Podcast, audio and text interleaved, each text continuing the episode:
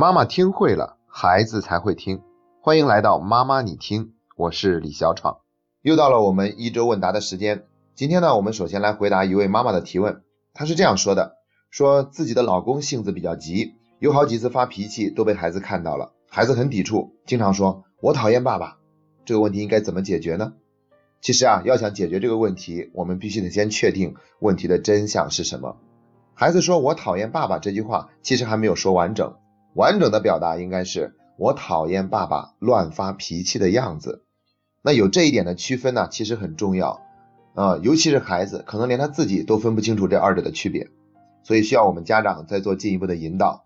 既然是妈妈提问的呢，我们今天就站在妈妈的角度上看一看，要怎么样去跟孩子沟通，去引导孩子。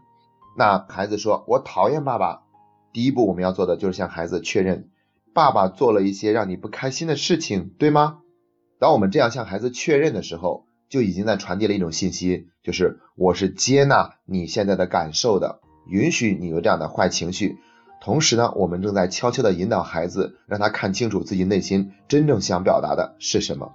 如果我们知道孩子他不开心的具体的原因，那我们可以直接跟孩子说，是因为刚才爸爸发脾气了，所以你才会觉得不开心的是吗？一般我们这样问孩子的时候，很容易听到孩子说是的。这个时候，我们就可以继续再追问一句：当他那么做的时候，你心里面在想什么呢？可以跟妈妈说一说吗？我们来鼓励孩子更多的表达他内心里的想法和感受。那甭管孩子说什么，我们都要做到积极的关注和聆听。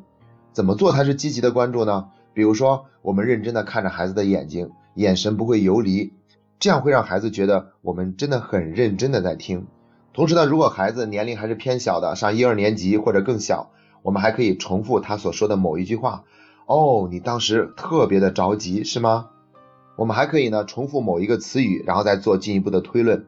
他居然说“滚开”这个词，这让你听起来觉得特别的难过是吗？当孩子充分表达了自己的感受和想法以后，接下来我们还要继续给他一些引导。我明白了，你是不喜欢爸爸那样说话的语气，对吗？你希望他说话的时候能够和颜悦色一点，是不是？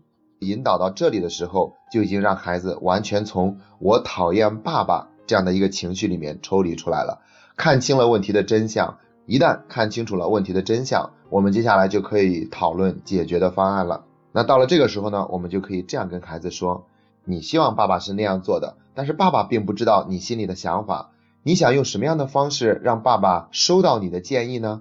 这个时候，孩子就可能会说：“我可以直接告诉他，或者说我说过他都不听，或者说我讨厌他，不愿意跟他说。”如果我们发现孩子自己找不到解决方案，我们就可以给他一个建议，比如说，如果你觉得很难当着面去告诉爸爸你心里面真实的感受和想法，那我建议你可以用写信的方式，或者写小纸条的方式，或者是发微信的方式告诉他。你愿意试一试吗？那孩子可能会说愿意，也可能会说我想想。或者说不愿意，那我们都要表示接纳，对他说好的。如果需要我做些什么，你可以随时来找我。那接下来呢，就是要做结尾了。结尾一定是要对孩子表达一份肯定和感谢，谢谢你跟我讲了这么多你的心里话，现在我知道你是怎么想的了。同时呢，还要注意一点，如果爸爸乱发脾气的对象是妈妈，那我们就应该明白，这个孩子之所以说讨厌爸爸，是因为他想站在母亲这一边保护母亲。所以呢，妈妈还要对孩子说上这样几句话：谢谢你这么小就想着保护妈妈，你真是又勇敢又贴心。妈妈也会努力保护好自己的，即便是妈妈跟爸爸之间有什么冲突，我们也会用大人的方式来解决掉的。所以呀，你只需要照顾好你自己就可以了，不用太为妈妈担心。说这样的话是为了鼓励孩子活自己的人生，而不去做一个拯救者。这个问题回答到这里已经接近尾声了。那这个时候可能有人就会问。哎，难道不应该给这个爸爸提一些建议吗？很显然，他是他们家庭中最需要改变的。的确是这样，这个爸爸最需要做出调整。